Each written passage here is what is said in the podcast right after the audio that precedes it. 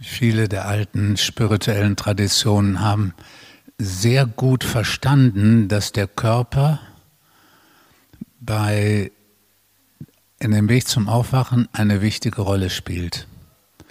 Und ich glaube, sie haben sogar auch alle verstanden, dass es darum geht, den Körper aus dem Weg zu räumen. Das Missverständnis entstand dann da, wo man dachte, man räumt den Körper aus dem Weg, indem man ihn nichts eigenes tun lässt. Indem also jeder Atemzug, jede Yoga-Haltung, alles nichts mehr vom Körper bestimmt wird, sondern von dem Verstand. Und das ist das Missverständnis gewesen. Nicht, dass der Verstand jetzt die Kontrolle übernimmt, die vollständige Kontrolle ist der Fortschritt, sondern dass weder der Körper noch der Verstand die Kontrolle haben will. Das ist das, was fürs Aufwachen zwingend nötig ist. Darum kann man mit all diesen Übungen, in denen es vorgegeben ist und auf Kontrolle abzielt, kann man Bewusstseinszustände eintrainieren.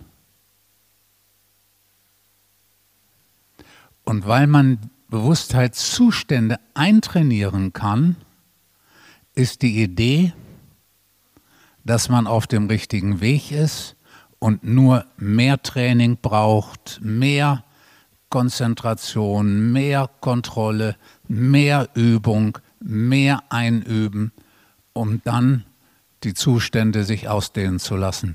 Und das ist eine vollkommen verrückte, eine vollkommen verrückte Idee. Ein völlig falscher Ansatz. Man bewirkt ja Dinge, Konzentration, auf das Zählen des Atems. Das Zählen beherrscht man nach einigen Jahren bis zur Perfektion, bis zu 10.000 kann man das. Aber solche Dinge wie Konzentration und auch Gelassenheit, aber leider im Sinne von mich nicht berühren lassen, mich geht nichts mehr was an, Auch solche Fähigkeiten werden dadurch entwickelt. Man muss sich nur fragen, ob man die genau will und genau so will, wie sie da entstehen.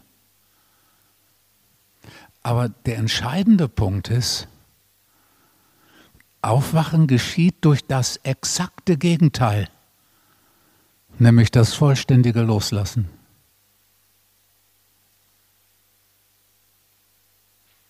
Und Loslassen ist niemals die Folge von Kontrolle, egal wie weit man das mit der Kontrolle treibt. Weil Loslassen das Gegenteil von Kontrolle ist.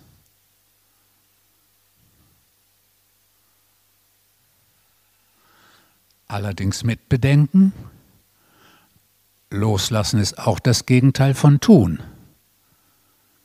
Und deswegen ist die innere Disziplin nötig, des Nichttuns.